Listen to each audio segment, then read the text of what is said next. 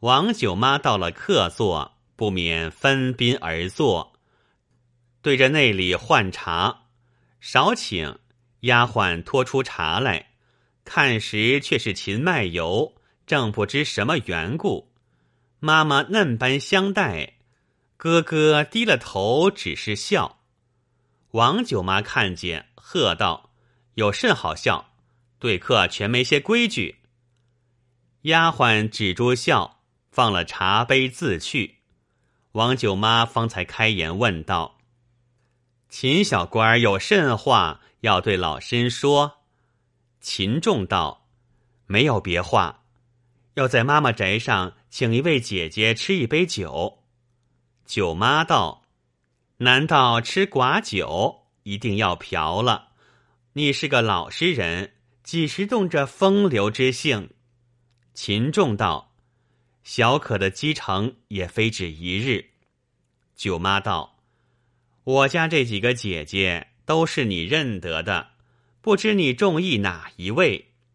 秦仲道：“别个都不要，单单要与花魁娘子相处一宵。”舅妈只道取笑他，就变了脸道：“你出言无度，莫非奚落老娘吗？”秦仲道。小可是个老实人，岂有虚情？舅妈道：“粪桶也有两个耳朵，你岂不晓得我家美儿的身价？倒了你卖油的灶，还不够半夜歇钱嘞。不如将就捡一个试性吧。”秦仲把颈一缩，舌头一伸，道：“嫩的好卖弄，不敢动问。你家花魁娘子。”一夜歇钱要几千两，舅妈见他说耍话，却又回嗔作喜，带笑而言道：“哪要许多？只要的十两敲丝，其他东西杂费不在其内。”秦仲道：“原来如此，不为大事。”袖中摸出这突突里一大锭放光细丝银子，递与宝儿道。这一定十两重，足色足数，请妈妈收。又摸出一小锭来，也递与宝儿，又道：“这一小锭重有二两，相反备个小东，望妈妈成就小可这件好事，生死不忘，日后再有孝顺。”舅妈见了这锭大银，已自不忍释手，又恐怕他一时高兴。日后没了本钱，心中懊悔，也要敬他一句才好。便道：“这十两银子，做经济的人积攒不易，还要三思而行。”秦仲道：“小可主意已定，不要你老人家费心。”舅妈把这两锭银子收于袖中，道：“是便是了，还有许多烦难嘞。”秦仲道：“妈妈是一家之主，有甚烦难？”舅妈道：“我家美儿往来的都是王孙公子，富士豪家，真可是谈笑有鸿儒，往来无白丁。他岂不认得你是做经济的秦小官如何肯接你？”秦仲道：“但凭妈妈怎的委屈婉转？”成全其事，大恩不敢有望。舅妈见他十分艰辛，眉头一皱，计上心来，扯开笑口道：“老身已替你排下计策，只看你缘法如何。做得成不要喜，做不成不要怪。美儿昨日在李学士家陪酒，还未曾回。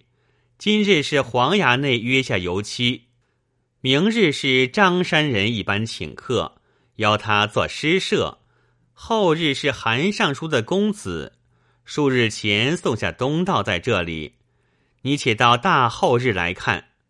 还有句话，这几日你且不要来我家卖油，预先留下个体面。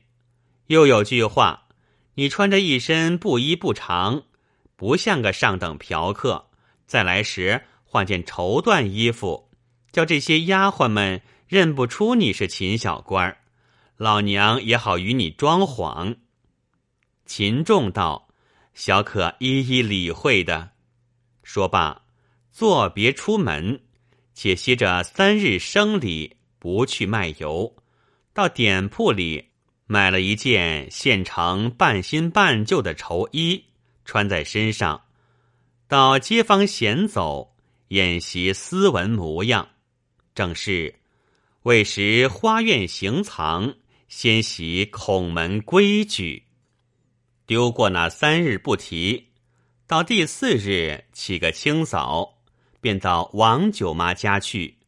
去得太早，门还未开，意欲转一转再来。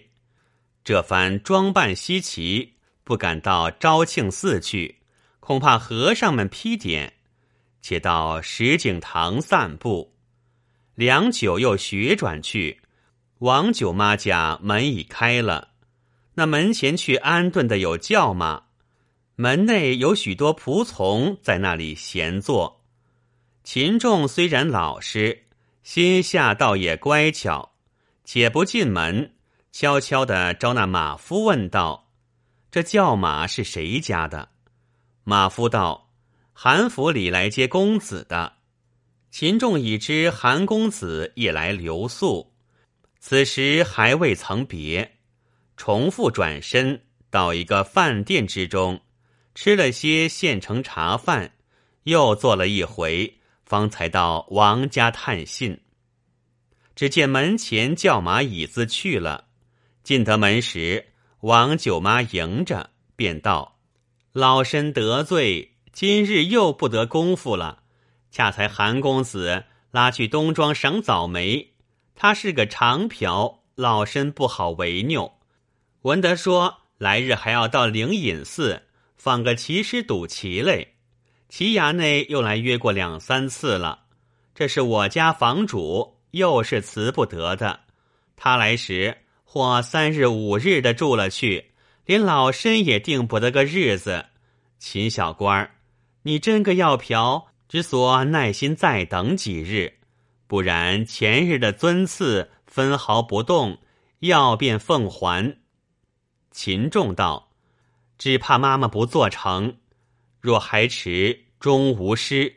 就是一万年，小可也情愿等着。”九妈道：“嫩的时，老身便好张主。”秦仲作别，方欲起身，舅妈又道：“秦小官人，老身还有句话，你下次若来讨信，不要早了，约莫申牌时分。”有客没客，老身把个实信与你，倒是越验些越好。这是老身的妙用，你休错怪。秦仲连声道：“不敢，不敢。”这一日，秦仲不曾做买卖。次日，整理油担，挑往别处去生理，不走钱塘门一路。每日生意做完，傍晚时分。就打扮齐整，到王九妈家探信，只是不得功夫，又空走了一月有余。那一日是十二月十五，大雪方霁，西风过后，积雪成冰，好不寒冷，却喜地下干燥。秦仲做了大半日买卖，如前装扮，又去探信。王九妈笑容可掬，迎着道：“今日你造化已是九分九厘了。”秦仲道：“这一厘是欠着什么？”九妈道：“这一厘嘛，正主还不在家。”秦仲道：“可回来吗？”九妈道：“今日是于太尉家赏雪，筵席就备在胡船之内。”于太尉是七十岁的老人家，风月之事已是没份。原说过黄昏送来，你且到新人房里吃杯烫风酒，慢慢的等他。秦仲道：“烦妈妈引路。”王九妈引着秦仲，弯弯曲曲走过许多房头，到一个所在，不是楼房。却是个平屋三间，甚是高爽。左一间是丫头的空房，一般有床榻、桌椅之类，却是被官铺的；右一间是花魁娘子卧室，锁着在那里。两旁又有耳房，中间客座上面挂一幅名人山水，香几上博山古铜炉，烧着龙涎香饼，两旁书桌摆设些古玩。壁上贴许多诗稿，秦仲愧非文人，不敢细看，心下想到：外房如此齐整，内室铺陈必然华丽。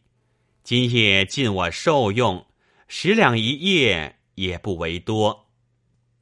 舅妈让秦小官儿坐于客位，自己主位相陪。少顷之间，丫鬟掌灯过来。抬下一张八仙桌，六碗实心果子，一架攒盒佳肴美酿，未曾到口，香气扑人。舅妈执盏香劝道：“今日众小女都有客，老身只得自陪，请开怀畅饮几杯。”秦仲酒量本不高，况兼正事在心，只吃半杯。吃了一会儿，便推不饮。舅妈道：“秦小官儿想是饿了，且用些饭再吃酒。”丫鬟捧着雪花白米饭，一吃一天，放于秦仲面前，就着一盏杂合汤。宝儿量高，不用饭，以酒相陪。秦仲吃了一碗，就放住。舅妈道：“夜长嘞，再请些。”秦仲又添了半碗。丫鬟提个行灯来说：“浴汤热了，请客官洗浴。”秦仲原是洗过澡来的，不敢推脱，只得又到浴堂，肥皂香汤洗了一遍，重复穿衣入座。舅妈命撤去摇盒。用暖锅下酒，此时黄昏已晚，昭庆寺里的钟都撞过了，美娘尚未回来。玉人何处贪欢耍？等得情郎望眼穿。常言道：等人心急。秦仲不见婊子回家，好生气闷，却被宝儿加七加八。说些风话劝酒，不觉又过了一更天气。只听外面热闹闹的，却是花魁娘子回家。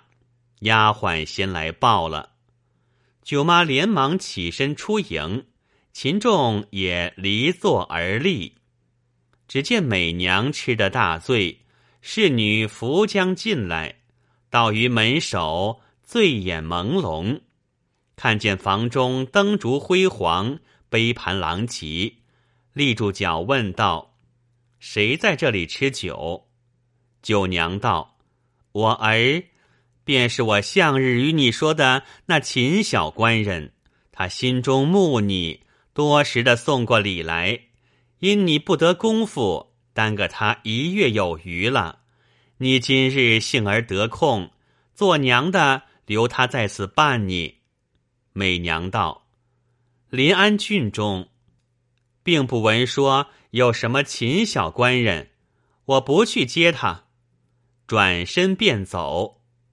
舅妈双手托开，急忙拦住道：“他是个至诚好人，娘不误你。”美娘只得转身，才跨进房门，抬头一看，那人有些面善，一时醉了。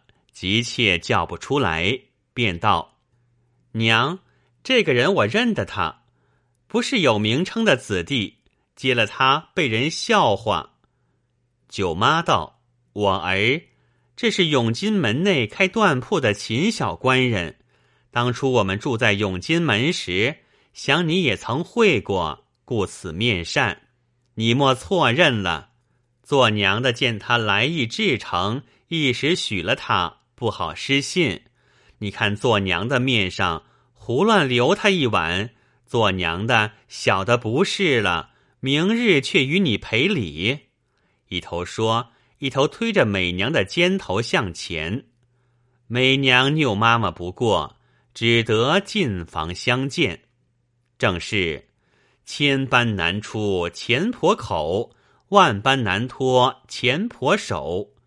饶君纵有万千般。不如跟着钱婆走。这些言语，秦仲一句句都听得扬为不闻。美娘万福过了，坐于侧首，仔细看着秦仲，好生疑惑，心里甚是不悦，默默无言。换过丫头将酒热来，斟着大盅。宝儿只道他敬客。却自家一饮而尽。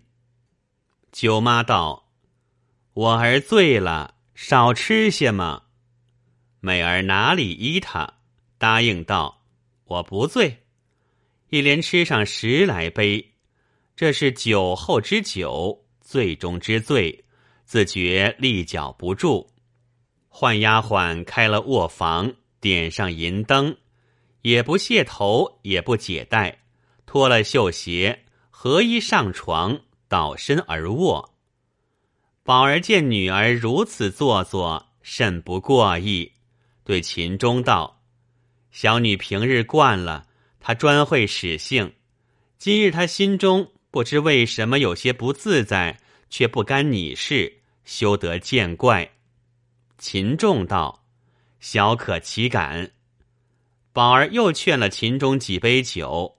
秦钟再三告止，宝儿送入房，向耳旁吩咐道：“那人醉了，放温存些。”又叫道：“我儿起来，脱了衣服，好好的睡。”美娘已在梦中，全不答应。宝身只得去了。丫鬟收拾了杯盘之类，抹了桌子，叫声。秦小官人，安置吧。秦仲道：“有热茶要一壶。”丫鬟泡了一壶浓茶，送进房里，带转房门，自去耳房中安歇。秦仲看美娘时，面对李床，睡得正熟，把锦被压于身下。秦仲想，酒醉之人必然怕冷。又不敢惊醒他，忽见栏杆上又放着一床大红丝的锦被，轻轻的取下，盖在美娘身上，把银灯挑得亮亮的，取了这壶热茶，脱鞋上床，挨在美娘身边，左手抱着茶壶在怀，右手搭在美娘身上，眼也不敢闭一闭，正是。未曾卧雨斜云，也算微香已遇。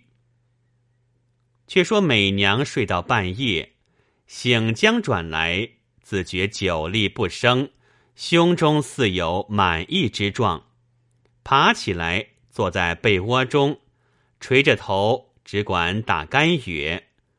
秦仲慌忙也坐起来，知他要吐，放下茶壶。用手抚摸其背，良久，美娘喉间忍不住了，说时迟，那时快，美娘放开喉咙便吐。秦仲怕污了被窝，把自己的道袍袖子张开，罩在他嘴上。美娘不知所以，尽情一呕，呕毕还闭着眼讨茶漱口。秦仲下床。将道袍轻轻脱下，放在地平之上，摸茶壶还是暖的，斟上一瓯香喷喷的浓茶，递与美娘。美娘连吃了二碗，胸中虽然略觉豪躁，身子兀自怠倦，仍旧倒下向里睡去了。秦仲脱下道袍。将吐下一袖的阿网重重裹着，放于床侧，仍然上床，拥抱四出。